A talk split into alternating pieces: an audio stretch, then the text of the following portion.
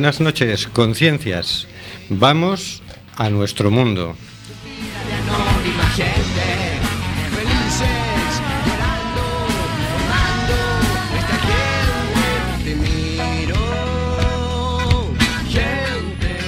Estamos en Cuac FM, en el programa Simplemente Gente, programa sobre la diversidad cultural en Coruña y sobre los derechos de las personas migrantes. Hoy miércoles 6 de julio, Día de la Independencia de Camoras, Día de la Independencia y de la República de Malawi y Día del Maestro en Perú y Día de esos poquitos de mucho calor en La Coruña. Y día horrible en el que daremos cuenta de dos juicios por abusos policiales, en el que ha entrado en vigor la normativa de Hungría por la que les permite efectuar devoluciones en caliente, sin agua, sin alimentos y dejar en tierra de nadie a las personas que traten de entrar. Y semana de plenos en el Parlamento Europeo en el que van a plantear eh, la nueva Agencia Europea de Fronteras, Guardia Europea de Fronteras y Costas, para poder saltarse más los derechos humanos sin que les estorbe ya ningún control democrático. Hablaremos de ello la semana que viene. Seguimos denunciando los vuelos de deportación de inmigrantes que realiza Europa por medio de la compañía Air Europa y todo el grupo Globalia. No vueles nunca con Air Europa. Tenemos en control al mago de las ondas, Carlos Reguera. Hola Carlos. Hola amigos, buenas noches a todos. Y en las ondas a nuestro constitucionalista, el señor García. Hola señor García. Buenas eh, y calurosas tardes. El Reino Unido vota por el Brexit con mensajes contra la libre circulación, entre otros mensajes racistas.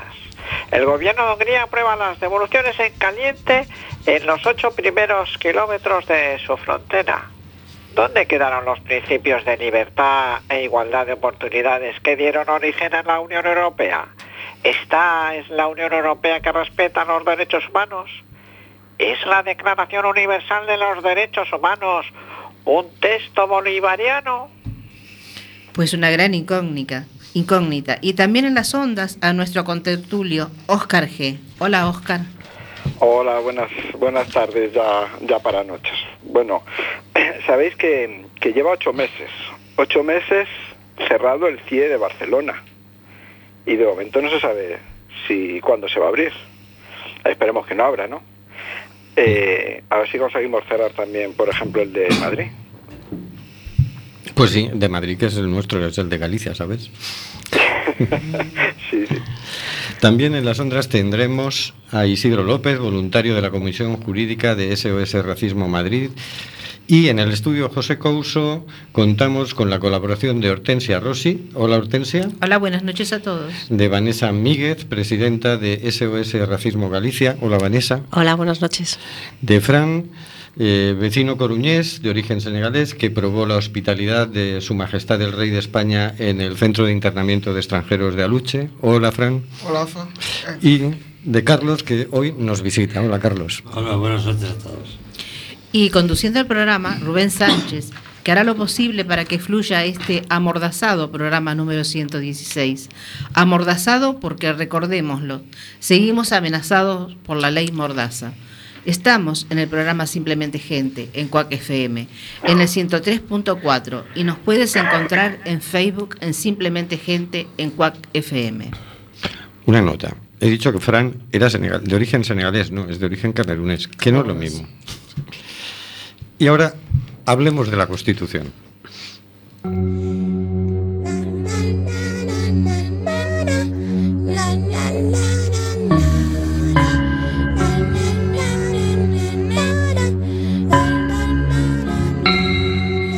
Constitución española.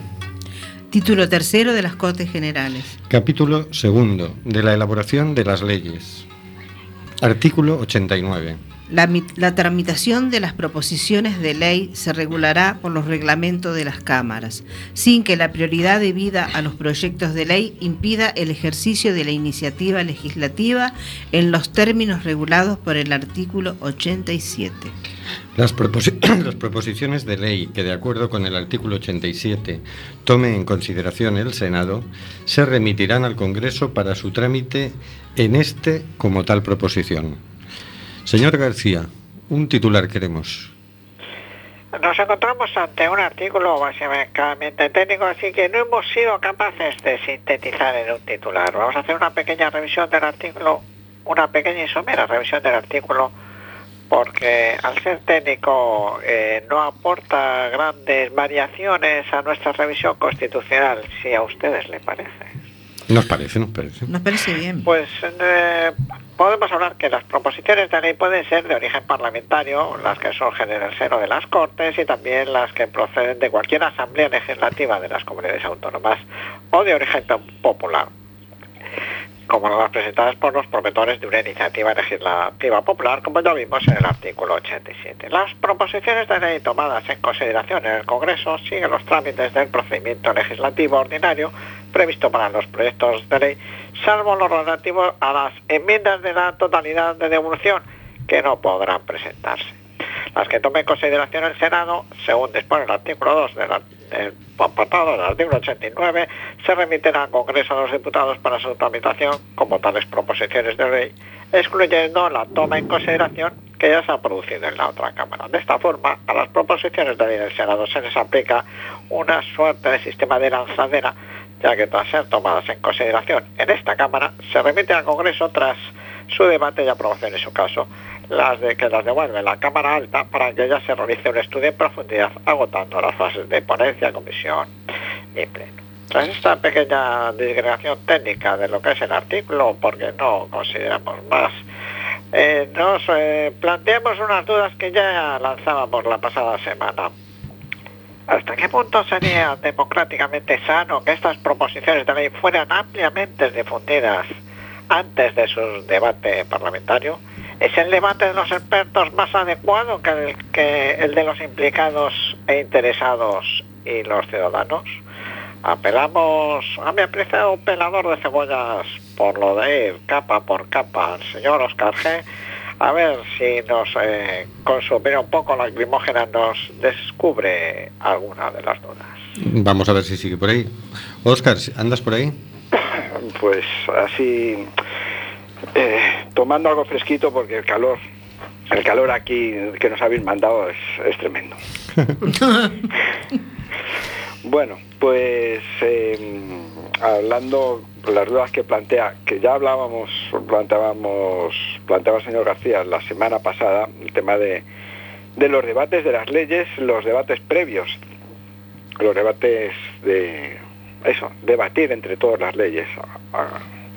Pues me parece que es un tema que tiene varios, varios niveles, varios planos y que y que lo más completo, o sea, que cuanto más eh, esos diferentes niveles se encuentren y se intercambien, esos diferentes planos de, de debate, de visión de las leyes se intercambien, pues me parece más, más adecuado. Que no solo que los especialistas, que en teoría son los especialistas los que están en el Congreso, puedan tener puedan debatir y puedan tener su visión, sino también la de los la la gente común, porque a veces los especialistas pierden visión y la gente o cualquiera, cualquier estudioso puede tener una visión más amplia, ¿no? O sea, que a lo que voy, que me estoy dando cuenta que me estoy liando yo solo. Que es interesante, me parece interesante que estos, estas leyes que se proponen y se debaten en el Parlamento haya debates pedagógicos o debates previos eh, a nivel general. O sea, que sean accesibles las proposiciones de ley a toda la población mm, de forma fácil, de forma sencilla y que se pueda debatir y charlar. Que los telediarios las publiquen, no, los telediarios no, que solo hablan de sucesos, que da más audiencia. Mm, yo, yo- yo quería contar algo, Oscar, sobre este tema. Eh, Desde hace muchísimos años siempre me planteo por qué los ministros de Economía de, de los diferentes países eh, no le piden consejo a las amas de casa. Más que nada a las amas de casa que trabajan.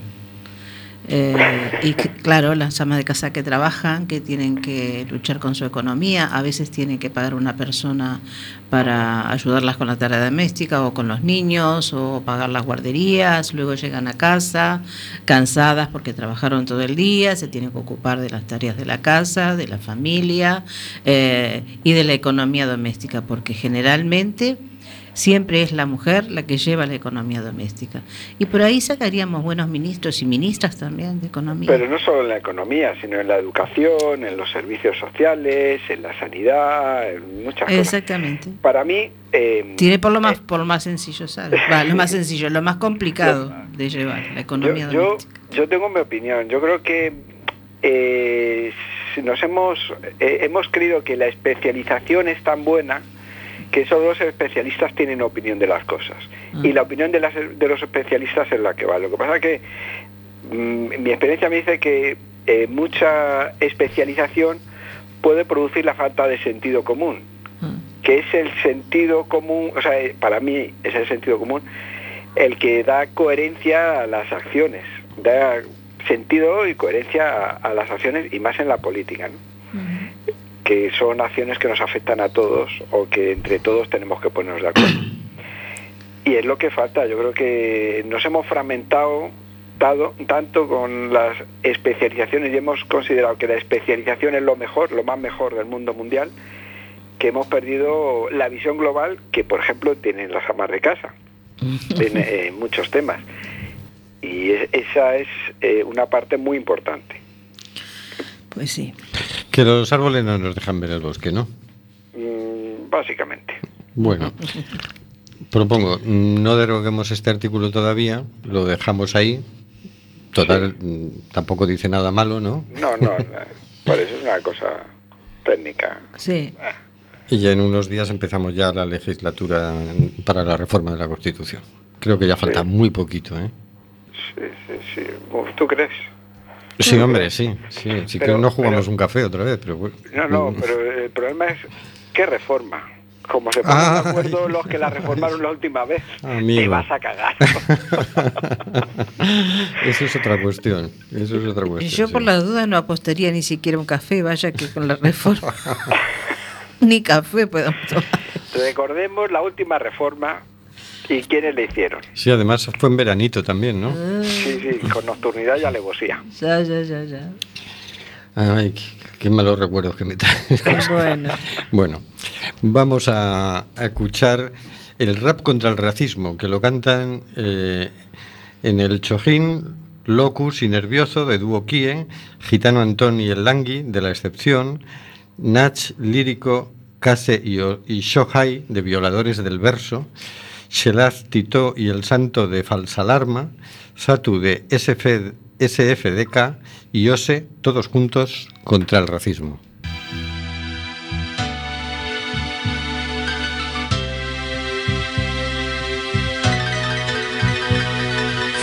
El subidón de estar aquí todos unidos se pierde un poco cuando piensas en el motivo. Todos distintos con su rollo y con su estilo, pero es hip hop y hay que dejarlo bien clarito. ¿Te has parado hablar alguna vez contigo mismo? La vida puede ser de otro color si se habla de racismo. No vengo a dar un discurso de derechos humanos.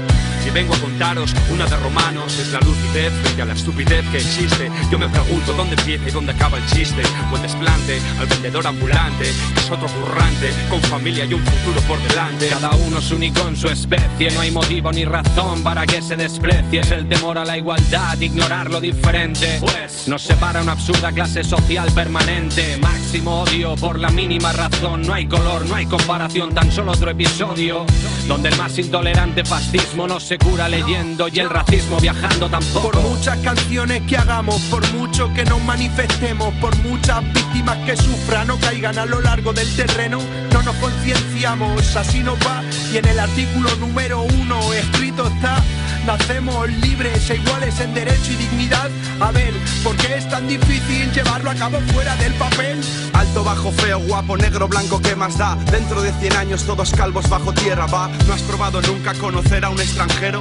Fíjate en los niños, ellos saben de qué va este juego. Y es que la raza humana es un crisol. Y el que no pueda ver belleza en esto no merece ver el sol. Paso el relevo al compañero para este mundo nuevo, el del triunfo del amor contra el miedo. Cuando la bestia racista siente rabia y muerde, cuando la fobia se contagia y hierve, acusándote de no ser igual. Cuando en un mundo global buscar comida en otra tierra te convierte en ilegal. Cuando la ley de extranjería te atrapa sin motivo y la hipocresía tapa sus ojos y sus oídos, racismo, imaginación. Cuando solo ven la piel y se olvidan de mirar al corazón. Nadie te pide que salves el mundo de su dolor. Todos perdimos la fe en un futuro mejor. Esta vida es tan cruel y tan canalla que lo entiendo. A veces ser honrado es como mear contra el viento. Pero no mires el color de mi piel si realmente lo que quieres es saber el color de mis billetes. Terremotos, huracanes, guerras, hambre. El racismo está en los bolsillos del hombre. Respira del todo esta brisa, ponte en la piel del otro a ver cuánto dura tu sonrisa. Muestra respeto al desigual por sexo, ideología o cultura, para que afecto y sensibilidad rodeen la estructura, porque con intolerancia muestras déficit en cerebro y corazón. Hoy comparto mi voz y mi amor contra la sinrazón y el dolor y la falta de inteligencia y Tú no comunicación. eres racista, tío, eres imbécil por culpa de unos padres ignorantes, eres dócil. Hace ya muchos años que no existen los países, la frontera está en la piel de cada uno. La frontera está en la piel de cada uno. Tenemos en, en el teléfono a Isidro López, voluntario de la Comisión Jurídica de SOS Racismo Madrid. Hola Isidro. Hola, ¿qué tal? Buenas noches. Buenas noches. Mira, si te parece, la idea es hacer lo siguiente. Vamos a hacer dos bloques. En uno tenemos aquí a, a Vanessa Míguez, presidenta de SOS Racismo Galicia. En una primera parte vamos a hablar de ese informe que acabáis de, dar a conocer, eh, Fronteras en los Barrios. Y en un segundo bloque vamos a hablar, hoy ha habido un juicio en Madrid, si no me equivoco, y un juicio en Coruña por abusos policiales. ¿Cierto lo de Madrid? Eh, lo de Madrid no tengo información, porque precisamente hoy he tenido yo otro juicio y no me, no me han informado. Ah, vale, vale, vale. Entonces no te preguntaremos sobre eso. Bueno, entonces en la segunda parte hablaremos de los juicios que hemos tenido hoy aquí en Coruña. Muy, Muy bien. bien. Pues empezamos con el informe eh, titulado Fronteras en los barrios, que está enfocado al Centro de Internamiento de Extranjeros de Aluche, que es un barrio de Madrid, pero que es el CIE de Galicia y demás sitios, ¿no? Pero nosotros decimos nuestro CIE está en el barrio de Aluche, porque los detenidos aquí en Galicia son enviados al, al centro de Aluche. ¿En qué consiste vuestro trabajo en el centro de internamiento de extranjeros de Aluche? Cualquiera de los dos me podéis responder. Pues eh, me da igual. Bueno, saludo a la compañera de Igualmente. Galicia. Yo soy medio paisaniño, porque mi madre es galega, Ajá. bueno, era galega, falleció, y de pequeñito pues me enseñó a falar galego, un poco, un poquito. Moi ben. Eh, ¿Quieres responder tú o respondo yo? Eh, yo creo que lo correcto sería que contestases tú, porque estás ahí más metido en el ajo y si acaso completamos información con lo que sea. Pero bueno, te, te cedo la palabra. Muy bien, muchas gracias. Eh, bueno, primero tengo que aclarar que yo trabajo como abogado voluntario en la comisión jurídica. De todas formas, eh, tengo contacto con las compañeras y compañeros que visitan el CIE con cierta asiduidad. Eh, para los oyentes en general, tengo que explicar que los CIEs son como Guantánamos. Es decir, la gente se la detiene de- de- por periodos de 60 días y no se le acusa de ningún delito. Es decir, mm, no, no hay ningún acto contenido en el Código Penal que permita que se les encierre. Simplemente se les encierra por tener una situación irregular administrativa, pero se les trata como si fueran reclusos, como si fueran delincuentes, ¿no? Eh, a pesar de lo que nos quieran contar. Eh, en ocasiones incluso es peor el trato.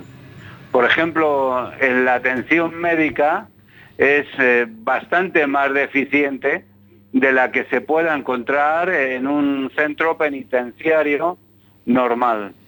Em, lo mismo que en el trato, que muchas veces es más vejatorio que en un centro penitenciario. Eh, la función que hacemos aquí, y lo hacen sobre todo compañeras, mujeres, que personalmente me causan una gran admiración, porque lo hacen con un coraje y un valor increíble. ¿eh? Eh, ha habido ocasiones en las que las han detenido en el CIE por otros motivos, pero que aprovechando su visita, pues han sido retenidas por la policía, en concreto, porque en uno de los vuelos de expulsión eh, repartieron una circular entre los viajeros diciendo que en ese vuelo ponían en su, conocimiento que había eh, emigrantes que estaban siendo expulsados contra su voluntad voluntad. Bueno, pues esto fue tremendo. En el momento no las pudieron detener, pero luego cuando fueron a, visitar el CIES a, internos, pues fueron retenidas. Son compañeras que desde aquí les brindo mi, homenaje particular y, y bueno, que hacen una tarea bastante interesante. interesante. Eh, perdón, es que oigo el, oigo el eco. Ah. y, es muy molesto, es muy raro. Porque me, confunde, ¿no? ¿No podéis eh, solucionar este tema? Está nuestro técnico en ello. Mientras tanto, ah. vamos a preguntarle una cosa a Vanessa. Habéis visitado a un 95% de hombres y a un 5% de mujeres. ¿Por qué? Sí.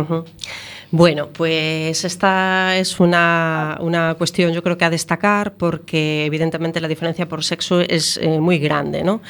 Eh, los datos del informe dicen que se han visitado 244 hombres por tan solo 13 mujeres. Eh, y esta es una tendencia que además se repite, se repite con, con respecto al informe del año anterior también. Entonces, claro, ante tal disparidad eh, por sexo, se plantearon la pregunta, oye, ¿por qué es esto? ¿no? Parece que hay varias causas que lo explican. Por una causa serían de tipo estructural. El centro eh, de Aluche, en concreto, eh, bueno, pues tiene cinco módulos, de los cuatro o sea, de los cuales cuatro son para hombres, con 236 plazas, mientras que solo uno es para mujeres. pero Luego, eh, eh, la, gente activista voluntaria que está visitando el CIE también se preguntó que esto no podía ser la única explicación, ¿no? porque les costaba igualmente mucho trabajo eh, llegar a las mujeres. Entonces, eh, bien, ¿qué, está pasando aquí? Entonces, eh, se plantean que quizás sea por eh, la, cuestión de la división sexual del trabajo, ¿no? ¿Qué tipos de trabajos fundamentalmente hacen las mujeres migrantes en el Estado español? Bueno, pues los, los, típicos nichos laborales, de trabajo doméstico, de limpieza, etcétera, ¿no? Entonces, claro, en el caso sobre todo de las mujeres que están en situación irregular administrativa, muchas veces están dentro de ese ámbito privado internas en las casas, eh, que esto además tiene su régimen en la seguridad eh, social, bueno, pues, eh, pues aparte.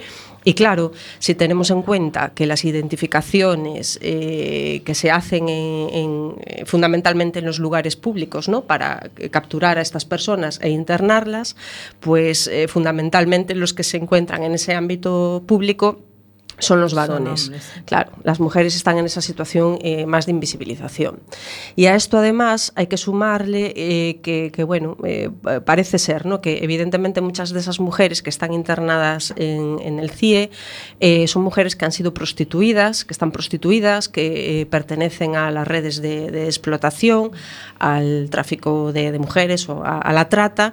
Y claro, evidentemente esas mujeres están amenazadas, están coartadas por estas mafias eh, eh, y es muy difícil poder hablar con ellas porque ese sometimiento y ese miedo, ese temor al que están sometidas impide que no puedan hacerlo.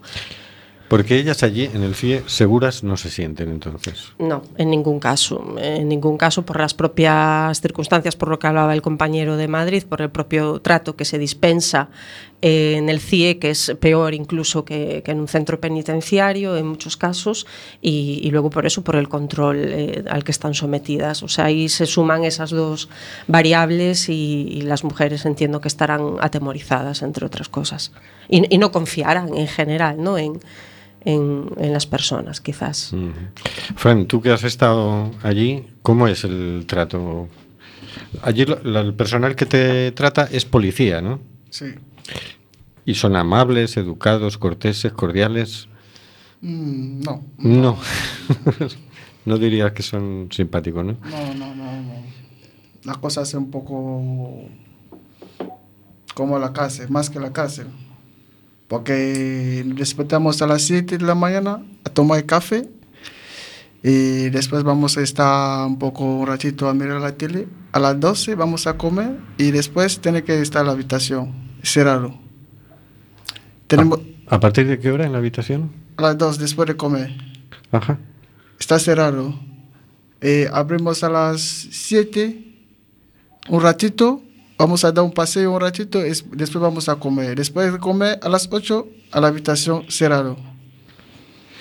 ¿Hay un patio para estar, por lo menos por la mañana, un patio común? Sí. mm, mm, bueno, un trozo de campo así para jugar dos personas, tres personas.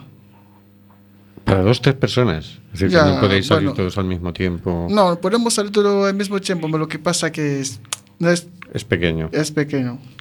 ¿Ahí hay posibilidad de mezcla de mujeres y hombres o no? No, no. O sea, tú entras en un CIE y no ves una mujer hasta que sales del CIE. No, lo que pasa es que hay una valla. Cuando te pongo aquí, ves la mujer de otro lado. Al otro lado. Sí. Vale. Bueno, seguimos. ¿Qué relación hay entre estar detenido en un centro de internamiento de extranjero y las deportaciones? Mm, eh, creo que la relación es muy alta.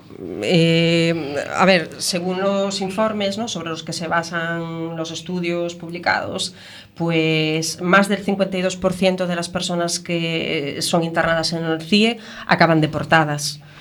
Eh, y aquí yo creo que es importante incidir en, en que los CIE son establecimientos públicos de carácter no penitenciario, eh, donde se ingresa a ciudadanos y ciudadanas extranjeras pendientes de la tramitación o ejecución de su expulsión o devolución. Eh, claro, presuntamente este internamiento en el CIE tiene un carácter cautelar, preventivo, ¿no? Eh, pero al final se acaba concretando en que estás privando a la gente de ese derecho fundamental, que es el de la libertad ambulatoria. Eh, por tanto, bueno, lo que parece que tiene es una función finalmente represiva y de castigo y de estigmatización ¿no? a, a las personas migrantes por encontrarse en una situación irregular administrativa. Eh, la- es la policía, como sabemos, quienes toman la, deten- la- la decisión de, de internar, pero esta orden tiene que estar eh, bueno, ejecutada por un juez. Y eh, aunque este internamiento se considera como una medida extraordinaria, solo operativa en casos que sean concretos o justificados, al final, eh, bueno, pues eso, acaban entrando personas eh, en situación de vulnerabilidad extrema y realmente no son personas eso, pues que fundamentalmente que hayan cometido delitos o cualquier cosa que es un poco lo que dice el reglamento. Vamos, que la arbitrariedad es la norma y no la excepción y es una práctica generalizada. Vanessa, eh, tú hablabas de aproximadamente un 52% que serían los que serían deportados. ¿Qué pasa con el resto, con los que no deportan? Eh, bueno, pues en concreto, por lo, por lo que se sabe en este caso concreto de, de Aluche, de este CIE, eh, bueno, pues en más del 50% de, de los casos no se tiene información, porque el CIE no los facilita, ¿no? Eh, pero bueno, eh, sí que se puede aseverar que eh, el, en el 50% de los casos, no, bueno, no se sabe, pero al menos el 25% de las personas que se han visitado, de las 250 y tantas visitas que se han hecho, no han sido expulsadas. Se puede confirmar que el número de personas eh, que están internadas en el CIE eh, y que finalmente no son expulsadas sí que es superior al número de que las que evidentemente se expulsan. Eh, pero bueno, aquí entra otra, otro tema, que es el tema de las eh, expulsiones express, ¿no? que es ahora lo que Sí, está sí. increciendo. Claro, eh, vale, entonces realmente no acabas de internarte en el CIE, te pillan por la calle, te llevan a comisaría y en el plazo de Y las ya 72 horas directamente. Aire y lo hacen también con muchas personas que no han podido expulsar desde el CIE.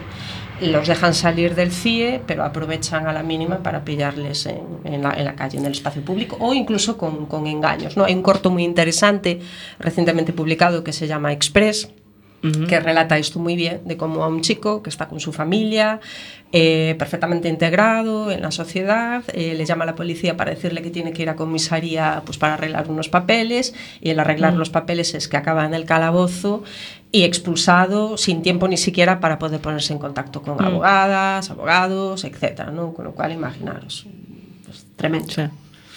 A mí me llama la atención, fíjate, el dato por el otro lado. Decir, teóricamente el CIE es precisamente dentro del dispositivo de expulsión de personas, es un paso más. Es decir, bueno, algunos, es una forma de tener controlado a algunos hasta que los puedo meter en un avión y los expulso, ¿no? De hecho, se puso en marcha eh, con esos fines. Sin embargo, resulta que la mitad no terminan expulsados, lo cual hace pensar que cumple con otra función. Es decir, aquí hay muchas personas en situación administrativa irregular que conviene que estén asustadas. Claro, es la forma de que no rechisten en el trabajo, de que no se atrevan a ir a una manifestación, de que cueste traerlos a una reunión.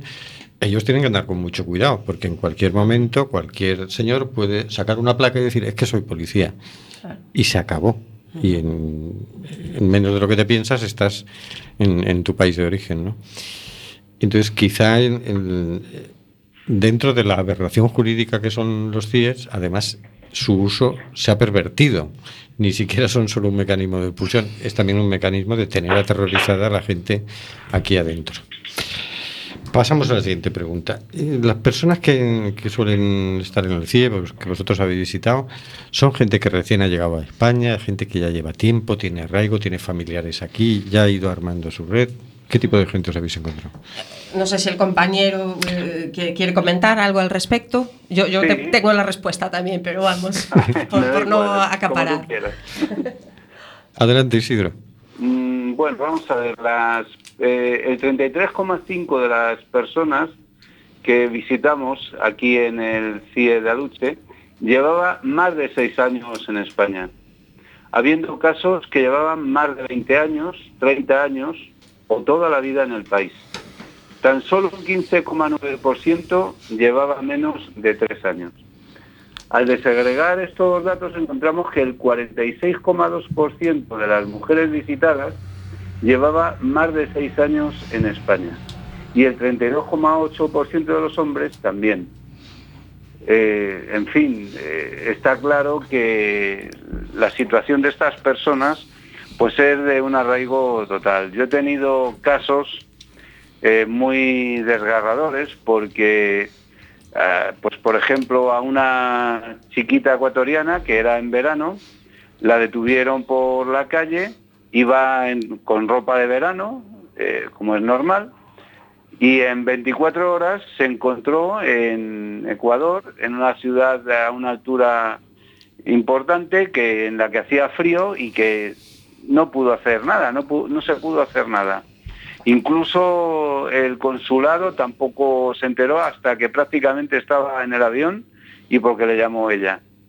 Mm, he atendido otros casos en los que llevaba pues un, un ciudadano, me parece que era de Mali, y llevaba como 13 años trabajando en España, no conseguía un trabajo dependiente, pero hacía pequeños arreglos, le conocía a la policía perfectamente, y entonces con esa confianza que tenía con la policía, le fueron a buscar a casa y le dijeron, oye, mira, que te pases por la comisaría, que vamos a arreglar lo de tus papeles. Y el hombre, todo ingenuo, se fue por la comisaría y el arreglo de papeles era que ahí mismo le detuvieron y al día siguiente ya tenía que salir para, para su país en un vuelo que estaba organizado.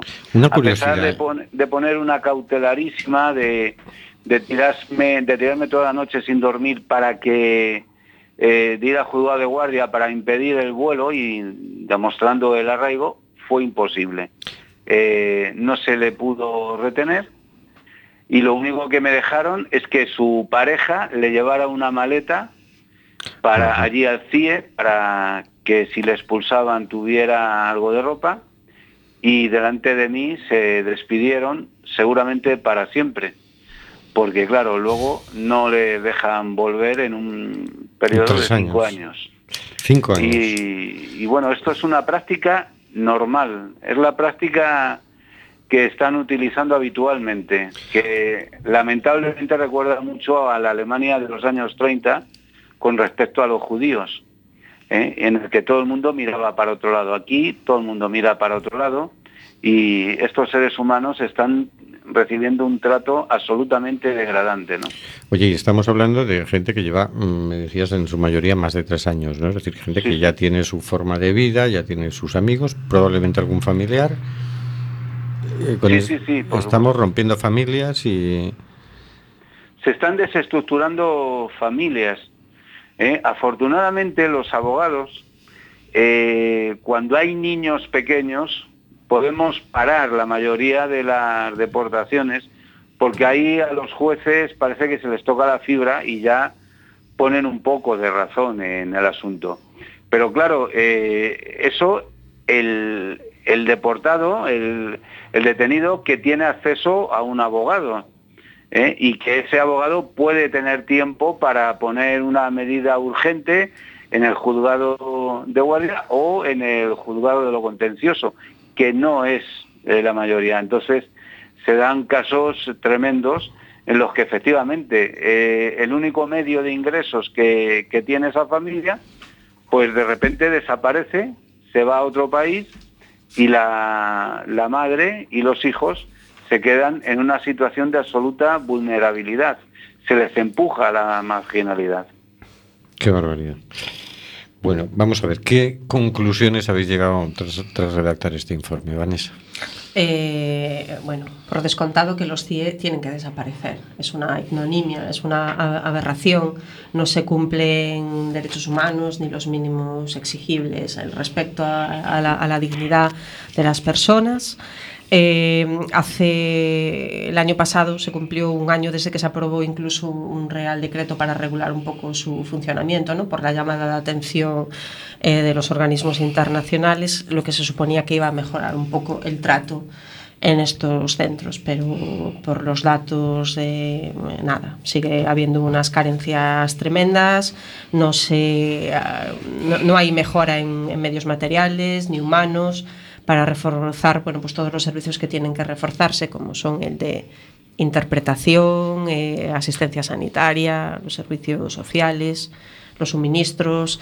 Eh, yo creo que aquí Fran nos puede dar unas pistas, porque hablando antes con él, preguntándole sobre estas cuestiones, yo creo que él nos puede decir un poco cómo va en ese tema. Eh, vamos, desde esos racismo lo que tenemos muy claro es que la privación de libertad en el CIE es contraria a, a, a los derecho. derechos humanos, sí, completamente.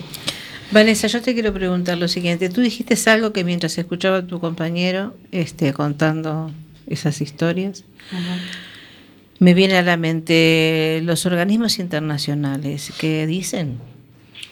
Ah, bueno, eh, los organismos, el, el Tribunal creo que es constitucional de, de- de Europa, de los derechos Sí. europeos, sí que llamó la atención. Eh, yo ahora mismo no lo tengo fresco en la cabeza, pero vamos, de leer informes y Ajá. cosas y tal, eh, hablaban de, oye, ojito con lo que estáis haciendo, porque esto no, no es lógico. Yo creo que ahí fue un poco cuando se pusieron las, las pilas ¿no? con el tema de lo del reglamento. Por ejemplo, el tema de lo de la atención sanitaria. Se supone que tienen que ser los funcionarios de la Administración General del Estado las que lleven ese tema. Lo tienen con una subcontrata.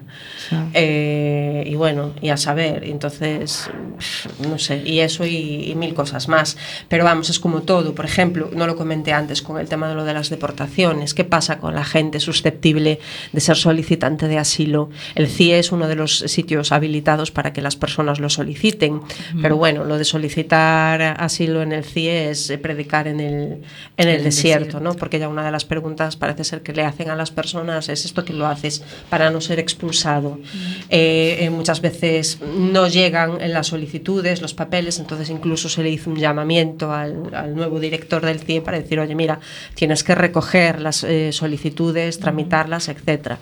Pero bueno, pero es que, en fin, ¿qué, decir que no sepamos ya ¿no? A- eh, de cómo se está comportando esta O Unión y- Europea, y, nuestros digo, gobiernos? y aparte de, de- de la lucha que se da, que se da por medio de manifestaciones, por medio de que la gente se entere de todo lo que está pasando, eh, ¿qué consideráis? ¿Qué, qué, qué, qué- qué consideráis que se puede hacer para frenar esto, para que se cierren? A ver, yo creo que son fundamentales dos cosas. eh, que la ciudadanía eh, se entere, se informe y se comprometa y entienda que esto es eh, una situación insostenible, totalmente reprochable. Y luego, claro, está la voluntad política. Pero la voluntad política está claro que, vamos, hace aguas por todas partes. Y, y- y valga la, la expresión... Sí, la voluntad política sobre este tema es que no, no la veo, jamás se pronuncian.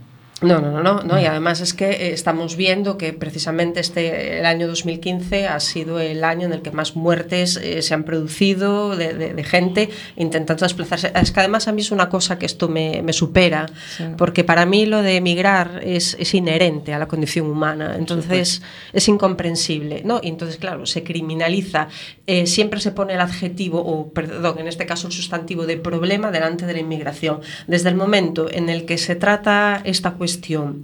Desde ese punto de vista, con ese enfoque negativo, estamos haciendo un flaco favor a que la opinión pública se movilice mucho más de lo que lo tendría que estar haciendo, porque como dice el compañero, o sea, esto nos recuerda a esas imágenes que, bueno, yo Sí. evidentemente no había nacido, ni los campos de aquí. concentración, sí. Pero es lo que has visto en las películas y en los documentales. Es terrible y, y parece que no pasa nada. Y después, pero bueno, y luego a la clase política es la que tenemos, la que nos merecemos, la que se vota. No, no sé qué decir. Ya, Lamentablemente es así, sí. Fran, ¿cómo fue tu experiencia en el CIE de Aluche? Nosotros Eh, vigilamos el CIE de Aluche. Bueno, el, bueno, el primer día que llegó el sí, llegó de noche. Yo no sabía qué era.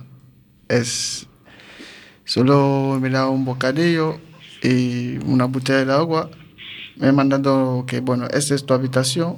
Después me ha cerrado la puerta. Me he quedado en la habitación y el, el día siguiente había dos señoras, una que decía que es médico, me preguntaba si estoy enferma o me pasa algo, yo le dije, bueno, estoy enferma, tengo la cabeza que me duele, el cuerpo me duele. Ella solo estaba cogiendo nota, me dije, bueno, coge tus cosas y vete allá. Bueno, me fui. Al final, no me... El, allá no me, me llamaba por mi, por mi nombre. Ajá. Tenía un número porque me llamaba con mi número. Te llamaban por te- un número. Sí, me tiene que acordar de mi número porque cuando se habla en la altavoz, tiene que estar Claro, a- yo atento para escuchar tu, tu número. Bueno, y eso, el- el- es- este día la señora me decía que te- tenía derecho a una llamada. Hasta que estuve todo el tiempo allá, yo no le podría hacer la llamada, porque todos los días llamando el, el, el guardia que por favor puede hacer una llamada, no me mira la cara, no me dice nada. ¿Y tú, mm, tus amigos, tú tenías familia aquí, tenías amigos, tú querías llamar a alguien, imagino? Sí, sí, tenías amigos aquí que quería llamar, al final no. Y ellos no sabían que, que te habían llevado ahí, ¿no? Sí, ¿Y cuánto tiempo estuviste sin poder avisar a nadie? dos semanas hasta que... Hasta que saliste. Hasta que saliste. O sea, en 15 días no pudiste hacer la llamada. Nada. Pero bueno. O sea, ni podías llamar a un abogado, ni podías defenderte de ninguna nada, de las nada, maneras. nada. Y a ti, cuando te detuvieron, ¿qué te dijeron? Cuando te llevaron para el CIE. Nada, porque a, a la primera cosa es cuando salimos de Tarifa, llegó a Málaga, tenía los, ¿cómo se llama? Esposas. Sí, dentro del avión, así, hasta que llegamos a Madrid. Ajá. Y en Madrid ya te enviaron para el CIE. Sí, hasta que cuando entramos en CIE que me quitaba la esposa. Todo el viaje de, Mala- de Tarifa hasta el CIE de Madrid, así con la esposa a la mano. O sea que el prisionero peligroso venía... o sea, O sea, que esa fue tu entrada en España, digamos. qué tremendo. Qué tremendo. Lo del número me, me dejó mal. me dejó mal. Sí, totalmente. totalmente. sí. ¿Te dieron algún medicamento para el dolor de cabeza, el dolor general? Nada, Nada, ni paracetamol, que es con lo que resuelven todo en el CIE. nada. Respecto de la alimentación, Bueno, alimentación más o menos. si tú te, te quedabas con hambre y pedías más comida, No, no te daban más comida. no. Y no se puede llevar, no se puede llevar comida a la habitación. Te la tienes que comer allí y Sí. chao. Con el, el uso de los cuartos de baño, ¿tú puedes ir al cuarto de baño cuando quieres?